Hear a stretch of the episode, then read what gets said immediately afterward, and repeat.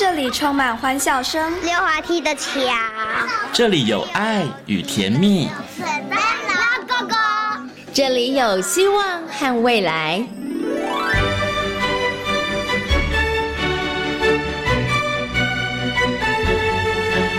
遇见幸福幼儿园，遇见幸福幼儿，遇见幸福幼儿，遇见幸福幼儿园。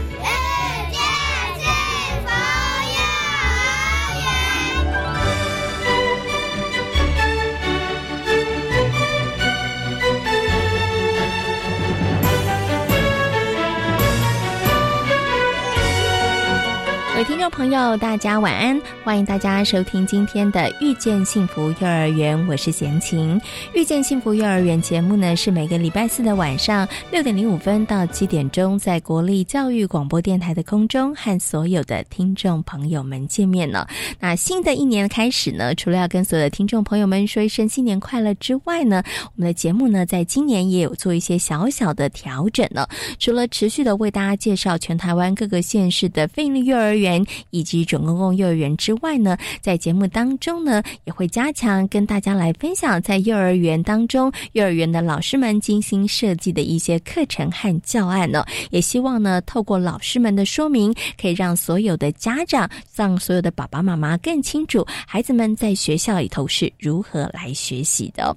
好，那么在今天呢，幸福幼儿园的单元当中，要为大家来介绍的是位在台中的安和非营利幼儿园。那安和费力幼儿园呢，非常强调孩子们的健康力哦，他们也拥有了一个非常棒的这个小朋友可以运动的环境。那么在今天节目当中呢，张云新园长将跟大家来做精彩的分享。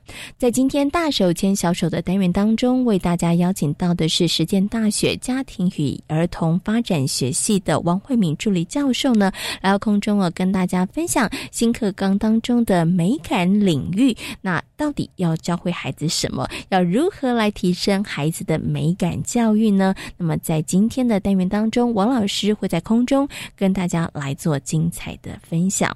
好，马上呢就来进行节目的第一个单元——大手牵小手。大手牵小手。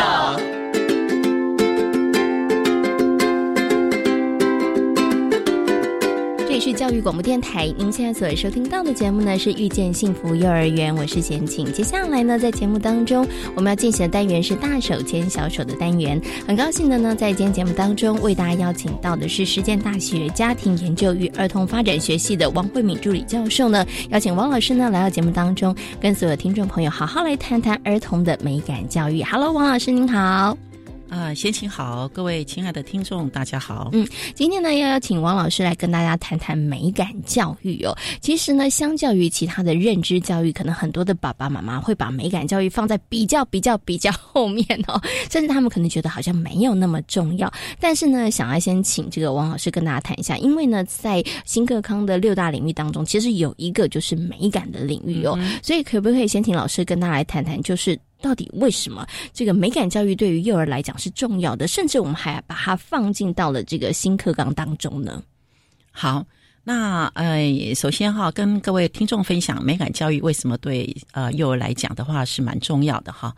啊，首先就是从孩子的发展来讲的话，啊，幼儿的时期哈，常从刚开始是感觉动作期，那也就是说，孩子他跟世界的认识，他是要透过他的感觉动作，用眼睛看。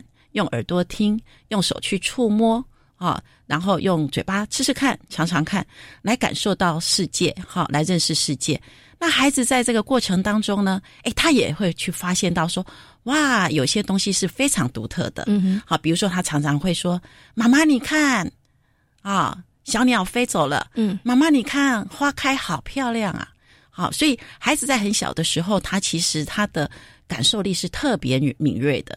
那这样的一个呃从小的感受力呢，这样长期的哈被堆叠累积，其实就会形成他将来长大以后，好这些我们包括是美感的呃判断力也好，或者是个人美感的喜好，那这些呢，其实我们讲我们人终其一生其实都离不开美感，嗯，包括我们食衣住行娱乐，其实都是跟美感有关。那虽然说它不像呃不像认知哈，可能是跟直接的学业的学习有关，可是美感的能力是跟人终其一生的生活哦，而且还有包括生活是。情绪，那甚至呢美，现在从跨域的学习美也可以啊、来协助他可能在数学啦哈、或者是一些几何啦，或者是一些科学的学习啊、嗯所以其实啊、美它除了跟孩子的生活啊有很大关联，那跟未来的学习也有很大关联。尤其这几年大家在谈 STEAM，嗯好、STEAM，好、那个啊、以前它可能是比较像科比较科学比较科。普的，对，可是现在科学里边还要再导入美感，是，所以这也是我们讲到说，我们从全球的竞争力来看，啊、它不是只要科技好，而且还要科技美，是对嗯它才更具有竞争力。所以这是从比较长远来看，所以我们讲说回过头来，那其实那个扎根的基础就是在幼儿的阶段。嗯，OK，所以其实透过老师刚刚跟大家说明，可能现在要打破好多人的刻板印象，一提到美感就觉得哦会跳舞啊，会音乐啊，然后会乐器啊，会画画，这当然也是美感教育当中的一一环。是但是从刚刚老师跟大家分享里头，我发现了这个美感其实跟生活是息息相关，而它又跟生活当中对于万事万物，甚至对于人的感受有很大的关系。你看到这个人，哦，他的表情好像有点狰狞，他好像不高兴了。然后为什么呢？因为你看他眉头皱起来了，是这个人是开心的，为什么？因为他的嘴巴是上扬的。是对，那个这个好像是跟感受有关。所以刚刚老师说。美感教育其实更广泛来讲，它其实就是一种生活的教育，而且是一种感受、感知的一种教育是的方式了。对，对对没有错。嗯所以我们讲说，常讲感知美，感知美。嗯哼好，你要感受，而且要有知。是对对 嗯哼嗯 OK，好，所以呢，在我们的这个新课纲的六大领域当中呢，其实就一个领域很重要，是是美感教育对哈。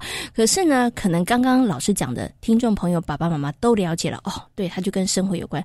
但是在学校要怎么教啊？然后到底小朋友要怎么样去让他们在这个部分上面感知是两个字，但是要怎么样让孩子真的在生活当中能够感受得到，甚至他们可以有一些学习。在新课纲当中呢，其实呢有这个美感的这个领域哦，但是我们也拟定了一些的这个方向跟目标，所以我想呢，接下来就要请王老师跟大家谈一下好了，我们在美感教育的这个部分上面要有哪一些方向跟目标是要去努力或者是执行的，或是要让孩子学习到的呢？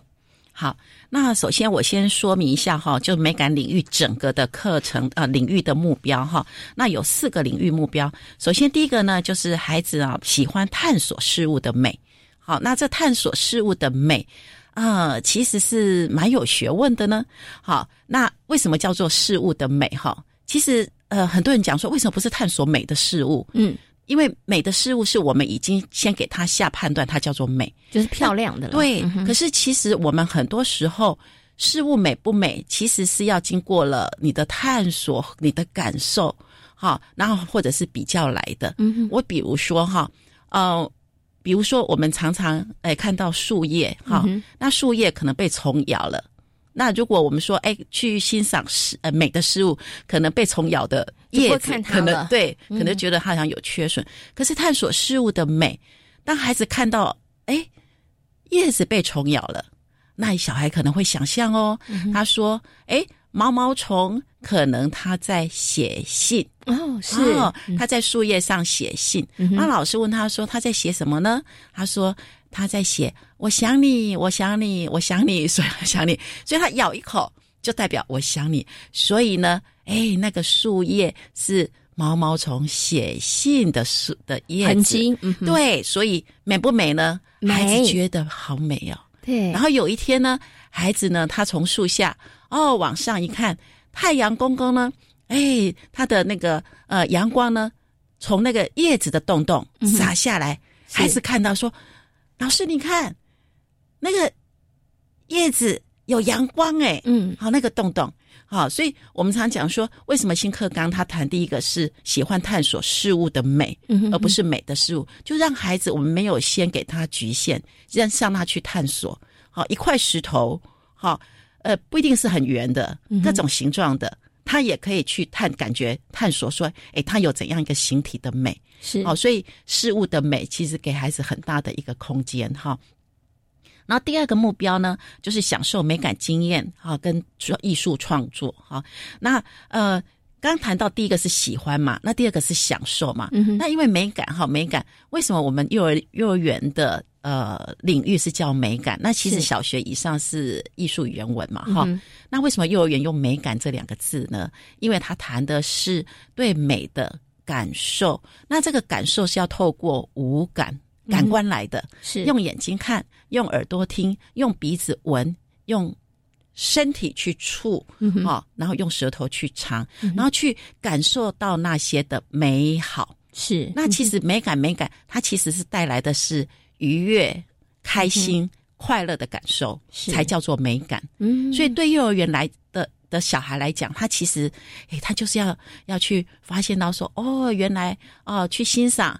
啊，好开心哦！去创作，好开心哦！好，所以，哎，他比较会是在正向情谊的这个部分，所以让孩子去享受美感经验，哈，然后，哎，还有艺术创作，哎，觉得好开心，嗯，好，能够让他去享受这样的乐趣。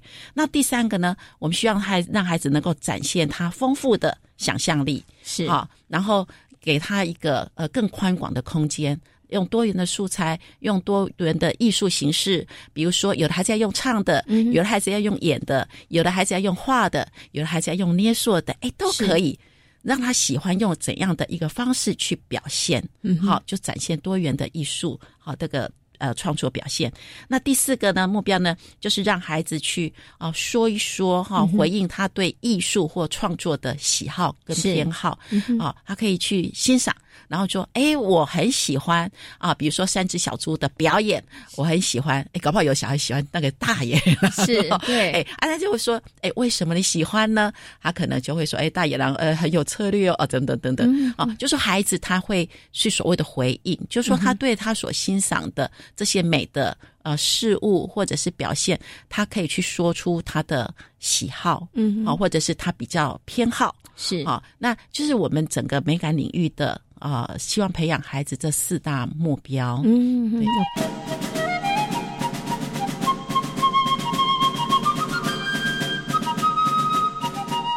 可是呢，就老师刚刚讲这四大目标当中，有一个我有很好奇，比如说老师感受哈，我们带孩子去探索事物的美，然后要孩子在这个过程当中感受到愉悦。但是有没有可能会有小孩子说，哦，他好丑哦，我不喜欢，他不漂亮。就是孩子他常常可能会回应的就是，我觉得他又没有很好看，他不好看呐。那这个时候其实他算美感教育吗？还是说我们应该老师应该或是家长要做一些引导？带着孩子从另外一个方面去思考呢？好，我们回到对美的这件事情哈，美的美的判断，其实它是呃主观的，嗯，当然它有客观的标准，可是基本上它是也是主观的，每个人可能都有美的偏好，嗯哼，好，所以呃，这也是我们在幼儿园也常常会看到孩子说啊，你画的好丑哦。啊，或者是说啊，你今天你今天呃穿的不美，嗯，对，或者是有时候哎，老师他觉得他没有特别装扮，他说老师我好喜欢你，你今天好美，就是因为今天老师穿的裙子，所以而且是有蕾丝的裙子哦，对对对对对对，就很呃 Elsa 风的，对 对，所以我们讲到说美是没有所谓的绝对，嗯哼，对或不对，我们只能说啊有比较美。嗯，比较美。那针对孩子的啊，比如说，哎呀，好丑哦。其实我我觉得就是说，老师也可以说，哎哎，你觉得丑，那你为什么觉得丑呢？因为那也是他的偏好。嗯嗯。那老师也可以说说，哎，可是我觉得蛮美的呢。你也也可以让孩子知道说，哎，你有你的观点，可是别人也有别人的观点，老师也有老师的想法。好，或许呃。别的孩子他会说：“哎，我很喜欢呃呃，像刚刚讲的 Elsa 啊，我很喜欢他那种哎淡淡的绿蓝色，淡淡的绿色，好啊。可是有有的有的人可能觉得说啊，那个那个哎，都是金粉的不好看，哎对，好，所以就说我们老就说，不管是老师或者是家长，其实还是让孩子去去了解所谓多元的尊重。嗯哼，好，我们讲说，哎，我们每个人都会有有人喜欢。呃，海边有足臭之夫嘛，对不对？哦，那每个人都有他所所喜欢的偏好，可是我们就是多元去聆听，是好去听听别人的感受，听听别人的呃，他为什么会喜欢或不喜欢？那这是一个很多元的一个呃聆听跟啊接受的一个。呃，一个态度，那老师也不用说直接否定他说不对不对，对你这样不对，因为这就是他的一个真实感受啊。是，那老师当然我们会有时候会引导他说，哎，或许你也可以从别的角度看看呐，哎，会不会看起来不一样？好，就好像比如说一个杯子啊，好，缺了一角，你说哎呦，缺了一角，好丑哦。可是如果引导说，哎，那你看看他没有缺的那一那一面，哎，是不是还蛮圆的呢？是，好，所以我觉得就是说，呃，引导孩子的多元去感受，嗯，然后也多元去聆听别人的啊这样的一个想法，嗯，好，这也是呃美感的一个蛮重要的基础，嗯，所以呢，其实呃。引导孩子去做多元角度的观察、跟探索、跟感受这件事情，其实是必须的。是的。但是老师刚刚讲的这个愉悦的一个感受的经验呢，我觉得听完老师讲之后，我发现，哎，其实我有误解了。我觉得愉悦经验好像就是让你要喜欢、你要开心，其实不是，应该是让孩子在一个很舒服、很自在的环境当中，他可以。表达自己对于这一个事物他的感受是如何，他也可以觉得这件事情这个东西不好看，他也可以觉得这个很丑，他也可以觉得很漂亮。其实这一些。答案都是没有关系的。他其实只要是孩子发自内心，他真心的感觉是怎么样，其实都是可以的。是，嗯哼，对。所以刚回到就是说哈，我们刚刚贤琴所谈到，我们其实要培养呃美感孩子的三大能力哈。第一个能力就是探索觉察，是哦，就是你要去发现嘛，去发现，去看，去发现，好，去听，去听声音，去看哈色彩啊，或者是。呃，去发现线条，好，那或者是用你的触觉去触摸那个质地、质感，好，去多元的探索觉察。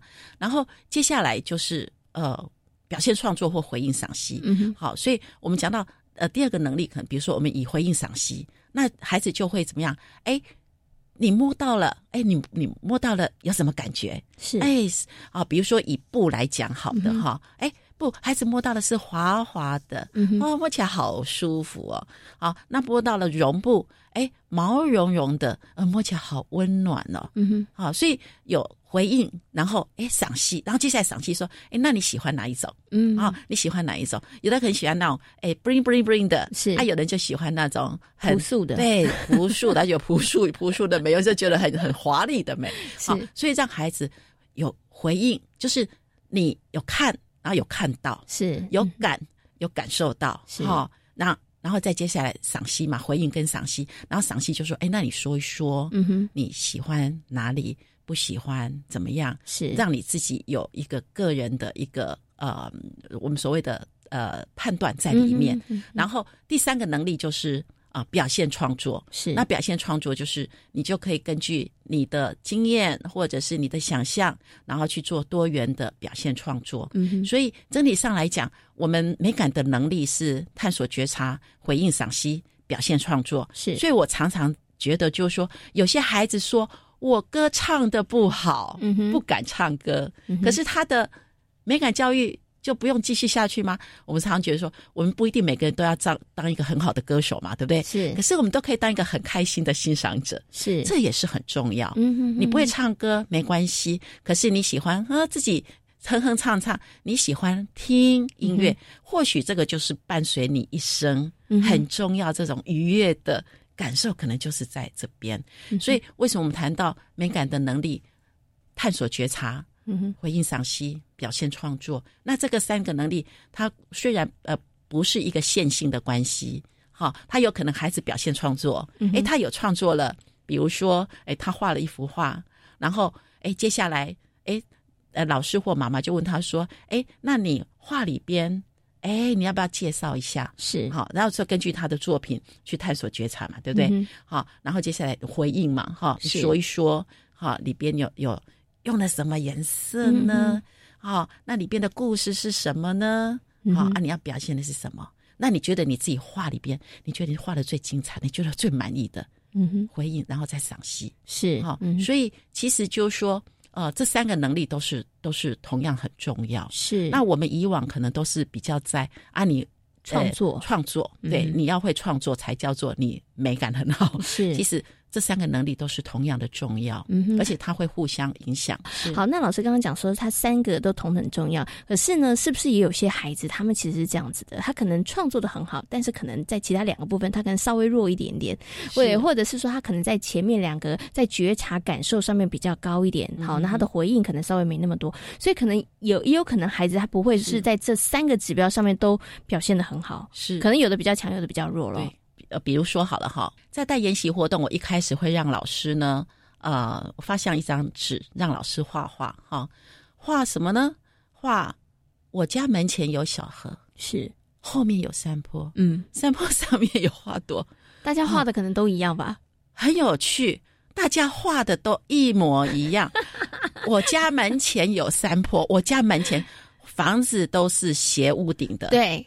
然后呢，山都是这样子倒过来的，对。然后窗户都是一个田，是。然后门都是这样画，门都是么字，然后一个画一个点点，就是门把，没错。然后要有烟囱，对，哎，老师还要冒烟。哎，老师，为什么我们不同世代，但我们画都 一样啊？对，所以，所以我觉得这是很有趣哈。所以也就是说，如果今天我们从探索觉察开始，今天好，我们要画画之前，带着老师，带着孩子。我们校园周边或社区走一圈，是。画出来会一样吗？不一样，不一样。那为什么我们大家画的很有趣，都一样？包括四年级哦，四年级、五年级。啊，我因为是我五五五年五年二班的，是。对。然后八年三班是我孩子背的，既然画的一模一样，那很可能是什么？我们就是直接表现创作，是。直接给范本，嗯，所以等于说前面的探索、觉察、回应、赏析就没有了，是。对，所以我我常问学生说：你们家烟囱有冒烟吗？没有，只有老师我家烟囱有冒烟，因为我家开工厂，开工厂那个有冒烟，是。可是如果你没有探索觉察，那大家都是智识。所以为什么我们常讲说台湾的美感教育蛮失败的？嗯，这么多年蛮失败，因为我们探索觉察的部分常常被忽略了，是孩子感受力少了，嗯，甚至没有先感受，直接创作。所以很多孩子会说：“我不会画，嗯，我不会表现，我不会演，我不会什么，我不会什么。”所以这是一个很大的问题。所以为什么我们讲到说三个能力都很重要？嗯哼，从探索觉察是一个很重要开始。那当你探索觉察，有时候是时间要很很充裕、很足够的。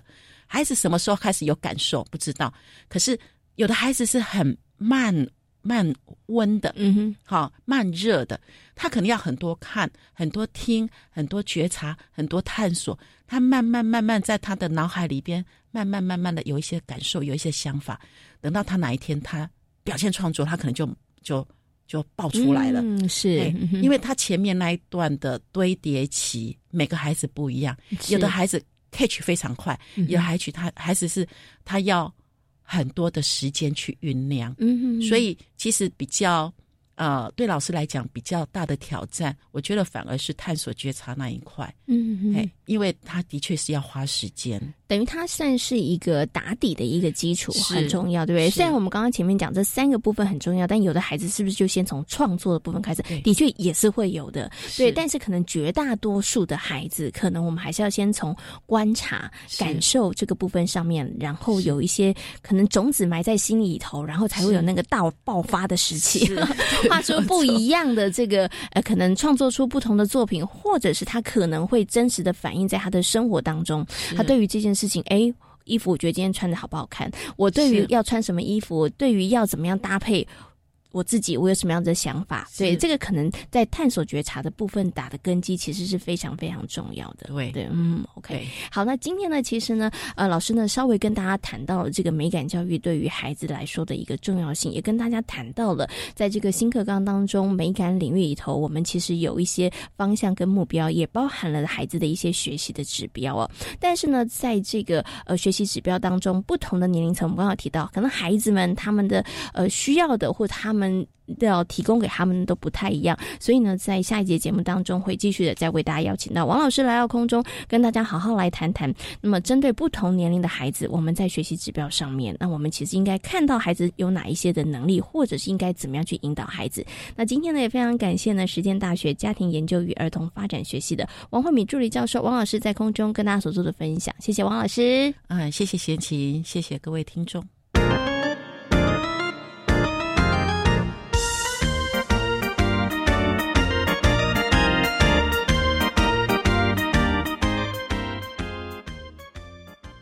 我是指挥中心医疗应变组副组长罗义军。自十二月一日启动秋冬防疫专案，请您共同配合以下事项：一、前往医疗照护、公共运输、生活消费、教育学习、观展观赛、休闲娱乐、宗教祭祀、洽公机关机构等八大类高风险场域时，请您务必佩戴口罩。二，在户外人潮聚集的场所或集会，请遵守业者或主办单位的人数管制。如果无法保持社交距离，请您自主戴上口罩。有政府，请安心。资讯由机关署提供。音乐小学堂，快问快答，Ready Go！请问什么是序曲？为什么莫扎特要写小星星变奏曲？有多少音乐家写过小步舞曲？小朋友，你想知道答案吗？请记得每周五的中午十二点三十分到一点钟，音乐妙力课节目将带着大朋友小朋友一起走入缤纷的音乐世界哦。大家好，我是宜兰县黎明国小庄红珍老师，我是陈惠美老师。跨校社群是来自不同学校的一群志同道合的伙伴，一起为教育而努力，资源共享。社群是陪伴人也被陪伴的群体，从参与的历程中互相协助。我们携手一起，形塑教师共学文化，在自己的工作岗位面对问题，找到方法，透过教学实践提升自己的教学能力与精进专业素养。教育电台让您深入了解新课纲。我们是台湾弦乐团，我们都在教育广播电台。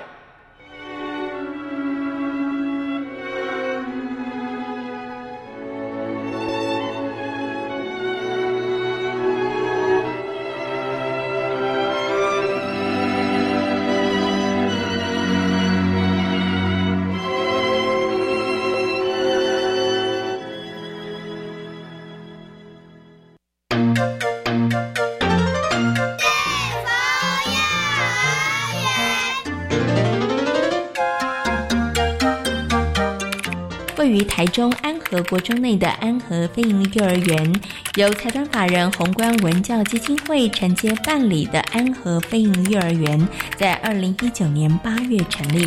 目前总共有大中小混龄共九十位学生，以学习区、主题区为教学的主要内容，课程上也强调孩子的健康力。在今天幸福幼儿园的单元当中呢，要为大家来介绍的是位在台中的安和飞鹰幼儿园。很高兴的呢，要为大家访问到我们的张云新园长。Hello，园长你好。好，你好，我是张云新园长。我现在目前担任安和飞鹰幼儿园的园长，已经一年了。嘿，嗯，目前都还蛮开心的。对对对，那家长跟小朋友都很配合。谢谢。嗯，好。其实啊，家长跟小朋友呢，对于这个园所的支持，一定来自于过去其实一年多了。园长还有老师们的努力哈，那他们到底呢，在过去这一年多里头做了一些什么呢？今天呢，就要好好来跟大家分享了。不过呢，我想是不是可以先请云心园长跟大家来谈一下这个安和飞鹰的幼儿园它成立的背景，还有我们所在的位置，跟大家稍微来介绍一下好不好？好，嗯，我们现在嗯，安和飞鹰幼儿园是位于台中市西屯区的安和国中里面。那我们的母机构是红财团法人红。关文教基金会，那他们创立于一九九五年，那是一直都还蛮嗯。在幼教这一块耕耘，那我们安和我们宏观文教基金会最有名的就是我们承办了台全台中市第一家的非营利幼儿园三光非营利幼儿园。那基于嗯三光非营利幼儿园成功的经验，那接下来呢，嗯，台中市政府试出更多需要承办的非营利幼儿园之后，我们就承办了安和非营利幼儿园，嗯，这一个部分。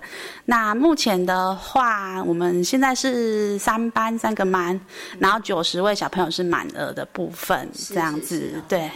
所以其实园长跟老师很努力哈，所以才一年多的时间，其实我们就达到了这个我们原来预定设定的这个目标。那其实刚刚园长有提到了，我们的承办母机构呢是这个宏观文教基金会，那其实呢也着力于教育的部分上面很多年了。那其实在这个部分上面呢，宏观文教基金会呢其实也有它的这个教育理念，也希望把这样的教育理念呢跟我们园所的一个教育的方针或者是方向上面来做一个结合哈。那最重要就是这个武力哈，所以我要请我们的园长来跟大家谈到了你们的这个教育核心的理念武力好吗？嗯，基本上我们宏观文教基金会所推行的五力呢，有五种能力，就是以这五种能力来提升小孩的那个基础。嗨，那最重要就是第一个是健康力，那。顾名思义嘛，就是小孩要健康的身体，那才可以有更好的发展这样子。那我们就是很重视小孩的健康管理工作，那跟家长、跟家长、小朋友一起，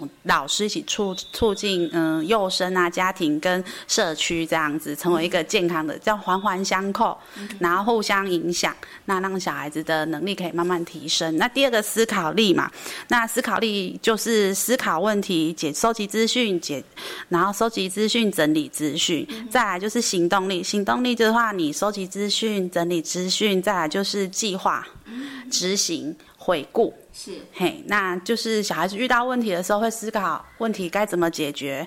那有计划之后，我要如何执行？执行完之后再回来回顾。那我这里还有哪些需要修正的地方？对，让小孩子当然有一系列的独立思考的能力。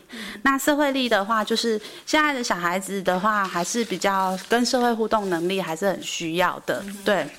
那我们是主要以关怀为主，关怀环境，关怀人，关怀环境。那嗯，能够尊重别人，然后合作别人的能力，然后可以很快乐在这个社会上成为一个社会人。那最重要的是还有一个感恩力。那感恩就是希望小朋友能够感恩你的环境，感恩每天你的爸妈。那你可以从你自己感恩自己，感恩父母，感恩环境。这样子，然后嗯，可以让大家就是嗯。除了社会力之外，还有感恩能力，让小朋友成为一个品格良好的小朋友，这样子，对对对对。好，所以呢，其实我们也把这五力呢融入在我们的课程或者是幼儿园的生活当中哈。那刚刚园长呢提到第一个就是健康力，哎，其实呢有健康的身体很重要，因为有健康的身体呢，我们才能够有探索的能力，我们也才能够有学习感恩的这个能力哦。那其实提到这个健康力呢，安和飞鹰幼儿园在这个部分这样执行的很彻。哈，因为他们拥有一个非常好的环境哈，所以我想接下来呢，就请这个云心园长跟大家来谈一下，你们怎么样在小朋友进入园内的一天的作息或是课程当中，来提升孩子的健康力呢？嗯，基本上我们因为安和费力，呃，安和费力幼儿园位在安和国中里面，那安和国中里面它有一个很特殊的地理位置，因为它的校地腹地非常的大，那我们从独立小朋友从一天早上来，从独立的幼儿园入园开始，是有一段路，嘿，需要他们自己走进来的。对，一开始家长都是会想要带小朋友进进来，啊，经过我们不断的沟通，那小孩子他就渐渐放手，让小孩子走进来这样子。那小孩子每天跟着这样走进来，其实是锻炼他的肌肉的能力，腿部的发展。对，呃，不是，因为现在很多小朋友都是早上被抱进来的，对，那导致小朋友他小有些时候腿腿部肌肉不足，可能就是比较容易累。那经由每天这样走进来走进来，可以锻炼他腿部的能力，嘿，那他肌肉能力也比较上比较好了，对，那就可以做到一些比较好的运动能力这样子啊。那接下来进到学校之后，那吃完点心啊，还收拾完书包之后啊，像收书包也是能够整。整理好自己的东西，嘿，嗯，规整好自己的私人物品，然后牙刷、牙杯啊、毛巾啊，这些都是可以自己整理，就自己整理这样子。然后接下来就是大户外大肌肉，三十分钟户外出外性出汗性大肌肉时间。那老师每天都会设计不同的大肌肉时间，对，让小朋友进行跑、进行跳。嘿的活动这样子，然后基本上小朋友都会运动到满三十分钟，嘿，因为很我们学校没有所谓的罐头式游具，就是所谓的溜滑梯那一种，所以我们老师每天都会很用心的规划他的户外活动、大肌肉活动，让小朋友能够跑、能够跳，然后有移动性的活动或者是其他的活动都很好，大肌肉都有运动到，那基本上。经过小孩每天每天在一年多来每天每天的运动之后，我发现小孩子的嗯，不管是嗯身体活动的能力、体力，还有还有生病，其实都降呃体力降升升高很多。那活动协调度也好很多，嘿，因为有些小孩子你可以明显看到他协调度就是不好，连走路都会自己跌倒，或者是跑步。一刚开始我们只是跑操场跑步就会有小朋友跌倒，到现在小朋友自己跑，这样跟着老师这样跑步跑个两三圈大圈哦 都没问题哦。我们小朋友的体力还比国中生好哦。对，那那生病当然就是你有。晒太阳，你有户外活动，你的身体抵抗力就会好。那据我这样子一年来的，我这样感觉到、感受到小朋友的那个体力真的抵抗力上升很多。那他们就生病很少，是很少，但难免嘛，小朋友一定会跟生病。可能前阵子的那种，嗯，应该是说肠胃型感冒会拉肚子比较多，但你就是。很快就会下来了，不会这样一直以来都可能一个礼拜、两个礼拜，大家都一直在流行这行这个感冒，或者是拉肚子啊、肠胃型感冒啊。以前会一直流行很久，现在可能就是一个礼拜，然后就结束了。嘿，因为小孩抵抗力上升的，所以他们很快就会恢复自己的身体状况。而且这边，嗯，我们老实说，小朋友都抵抗力很好，肠病毒的发生率其实很。低不高，我们一年多来只停课过一次，对，那也是零星班上可能就一次一个，对，都还没有达到停课的标准，所以我们就是在小孩子的。嗯，身体状况上面提升的很多，是非常有感的。对，嗯，其实啊，像前期，因为我我到这个安和贝利幼儿园采访，也发现说，哇，这个教室的位置很棒，因为一眼望过去就是很大的操场。对，所以呢，对于小朋友来讲，那个操场有好大的吸引力哦。除了刚刚园长说的，可能每一天固定的三十分钟的大肌肉出汗时间之外，其实呢，小朋友或者老师也是会利用零星的时间，然后时间，然后到这个操。场去玩，但是我就有一个问题了，因为它是位在安和国中内，所以安和国中的大哥哥大姐姐们，他们也要上体育课，他们也有户外活动时间，所以两边会不会互相有这个不小心撞齐的时候啊？你说有冲撞的危险或什么吗？嗯，基本上呢，大哥哥大姐姐们的生活作息时间跟我们是基本上是碰不太到的，哎，主要是我们在外面活动的时候，他们可能在早自习，他们可能是在上课。的时候，那他们出来上体育课的时候，可能是我们中午吃饭。或者是午睡的时候，哎，正在午睡，或者是哦，如果真的是有在上课的话，也是不多，大概一个班左右。他嗯，我们安和的腹地很大，操场之外还有篮球场，篮球场之外还有礼堂可以玩球类活动，基本上很少会遇到啦。对，顶多就是一个班，但他们可能在玩篮球，在操场外面的地方玩篮球。那如果是真的很多班的话，我们就会转移阵地。对，我们可能会去户外的那个自然观察区玩，或者是它的。那边你进来的地方，它有一个很大的篮球场，那里我们也可以在那边玩，然后在老师在那边设计活动，在那边玩。对，安和的特色就是腹地很大，对对对对对，就不用担心，我们其实有好多地方其实可以玩，对不对？不过我觉得其实就算跟国中生呢在同一个场地玩也没有关系，因为我觉得两边都是一个很棒的学习了。因为我相信大哥哥大姐姐他们一定也会发现，哇，小小朋友在那里，他们其实自己也会想要说，哎，怎么样？避免可能球打到他们啊，或者是冲撞到他们哈。OK，这一年多以来啦，就我接接触过这些我们安和的国中生，他们相对来讲都蛮单纯的，都很喜欢我们的小朋友。对他看到我们小朋友都会很。开心，然后会想要跟他们聊天，或想想要跟他们讲话。那如果刚好会碰在一起的话，他小朋友如果在玩，可能他们会帮我们看顾小朋友。对对对对，他会跟我说：“老师，那个小朋友怎么了？怎么了？”这样子。其实我觉得很多家长都会疑虑说，在国中里面。会不会国中生会不会打扰到我们？其实基本上，我觉得家长们可以放心这一点。主要是因为，嗯，生活作息是错开之外，而且我觉得安的这些国中生都还蛮单纯的，都是把我们真的认真的弟弟妹当做真的家里的弟弟妹妹在照顾这样子。对对对，我觉得这也是一个好棒的教育哟，因为真的让他们有机会当哥哥姐姐们，好好照顾这些弟弟妹妹。现在国中生好像偏也都是少子化关系，也都是比。比较家里就是独生子女，所以有小的弟弟妹妹，对他们来讲也是还蛮新奇的。对对对对。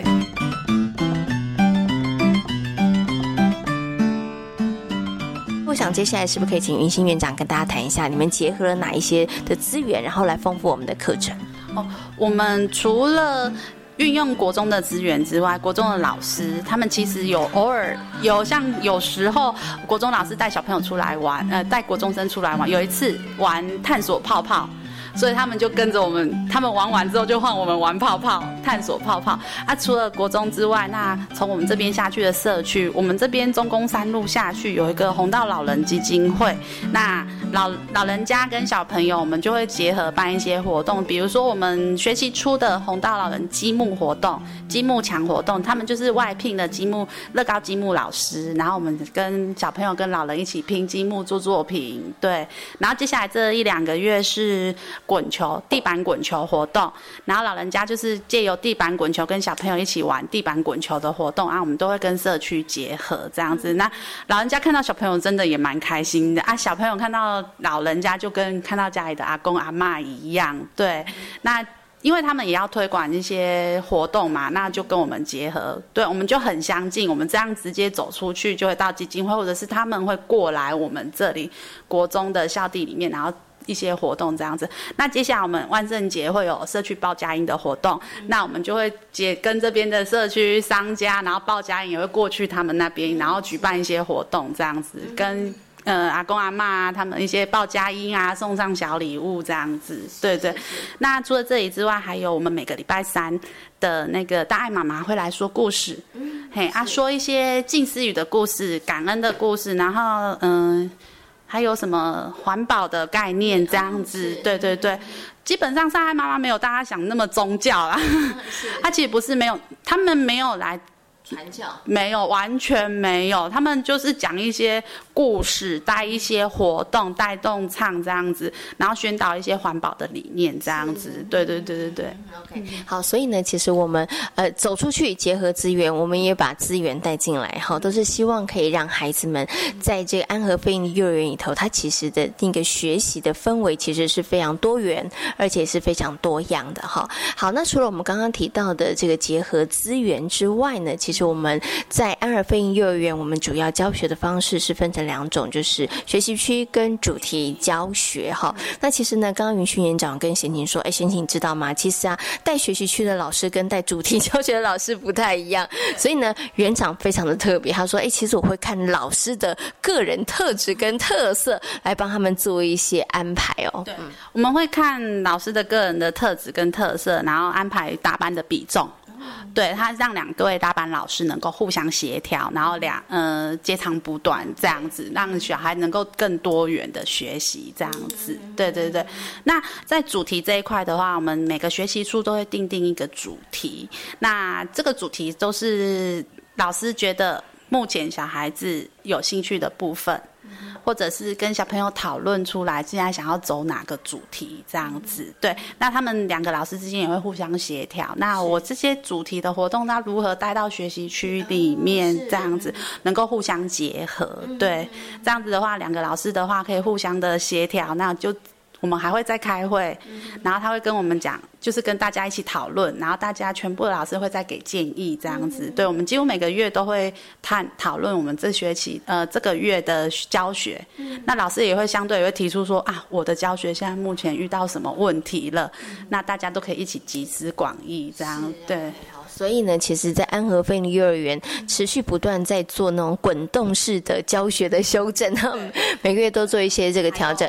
还有，我们今年有申请辅导案。嘿，有亚洲大学的老师来跟我们做辅导，每个月一次的辅导，这样子，对对对。所以其实不止孩子在努力的学，我们的老师也是在努力的学，哈，都希望可以打造一个更优质的学习环境。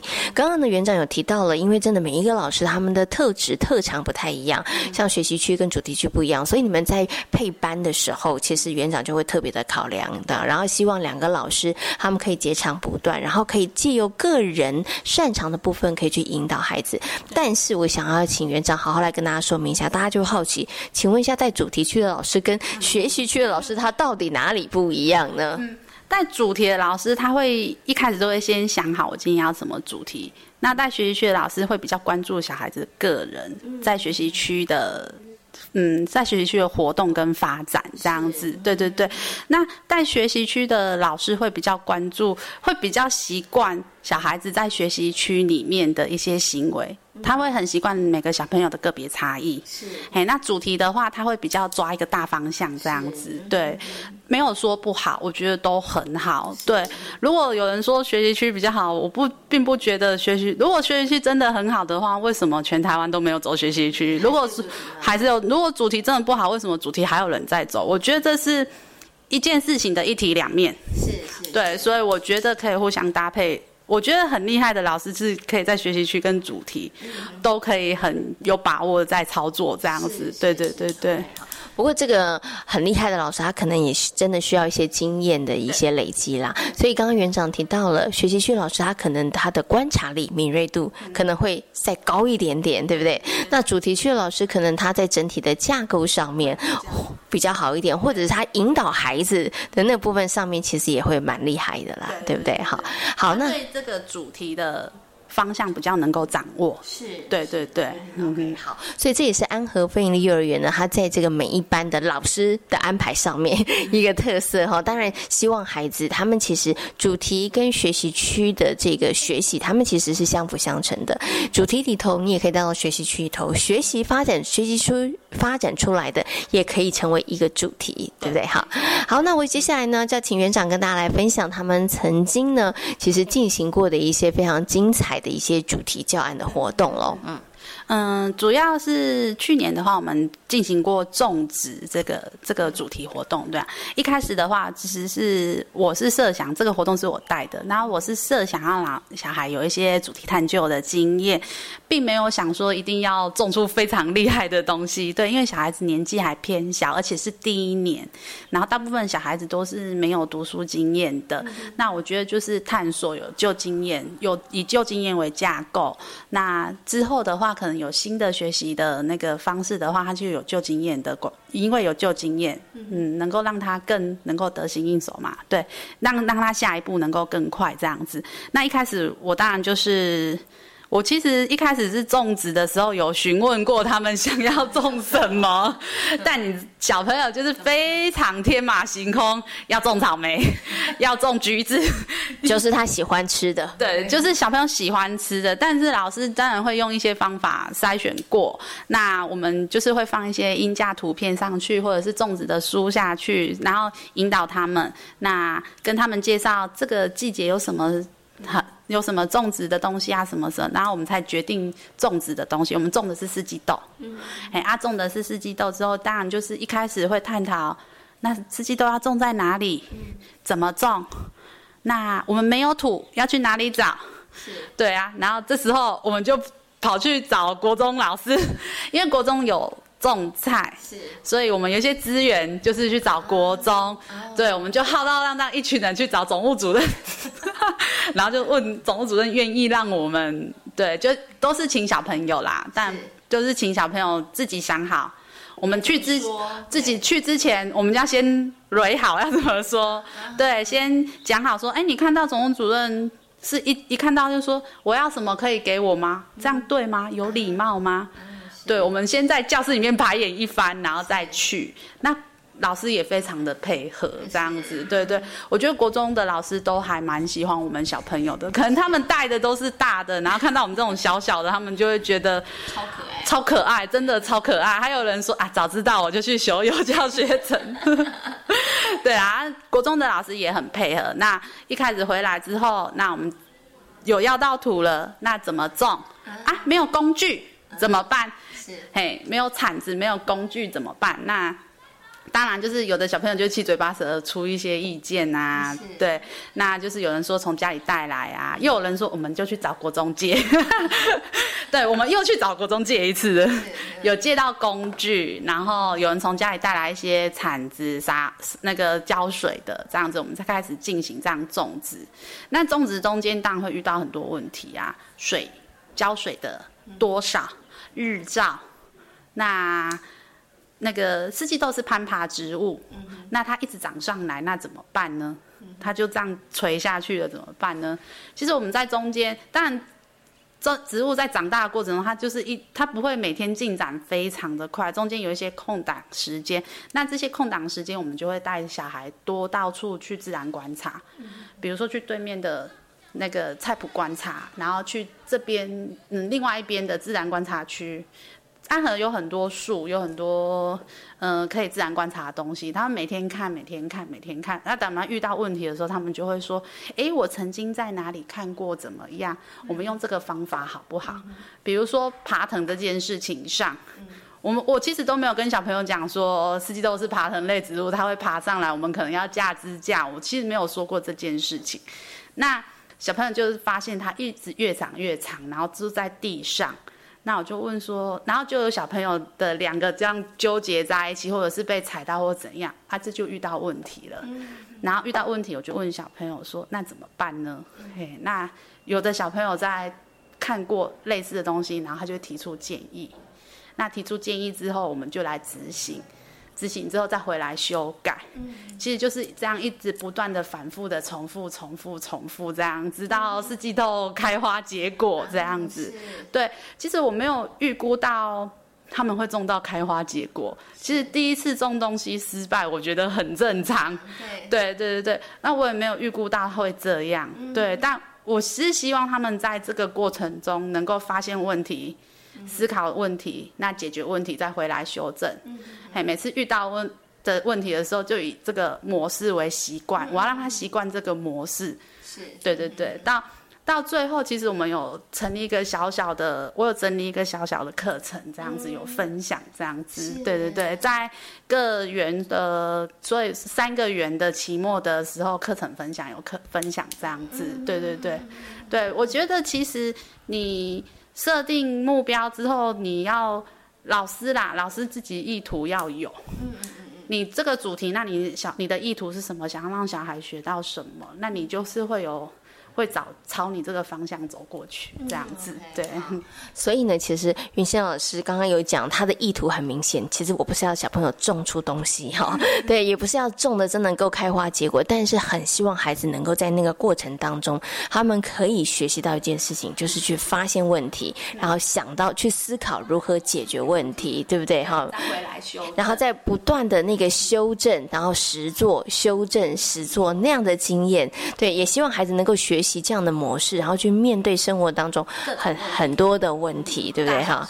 对，只是小朋友真的太厉害了，他们第一次就中成功了，出乎于云溪老师的意料之外，很厉害啊。OK，但但他们也是有学到。这个模式，对对对，那种成功我们就煮来吃啊，就很开心的大家煮来吃这样子啊，对对对，这真的是一个很棒的一个学习的经验哈。好，那我想呢，最后想请呢，呃，云清园长跟大家分享一下啦，就是安和贝利幼儿园成立到现在一年多的时间，迈入第二年哈。那接下来呢，其实有哪一些我们想要去继续努力的一些方向或目标？哦。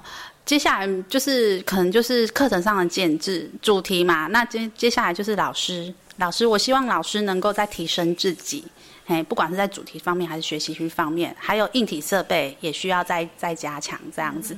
那社区的结合的部分的话，就是希望除了红道老人之外，或还有大爱妈妈之外，希望可以跟其他社区方面的一些机构做结合。像目前我有在。接触玛利亚基金会的，嘿，那也有其他相关的社福机构这样子，对，一直都有持续在接触，对，那看可不可以就是可以再发展出一些什么不一样的合作这样子，谢谢。希望呢，我们的孩子呢，其实拥有一个更好、更棒的一个学习环境，所以呢，在资源的部分上面，跟社区的资源连接，希望能够更深，然后老师的增能的部分也可以更多一点哈。好，今天呢也非常谢谢呢安和贝利幼儿园的张云新园跟大家所做的精彩的分享，谢谢园长，谢谢，谢谢。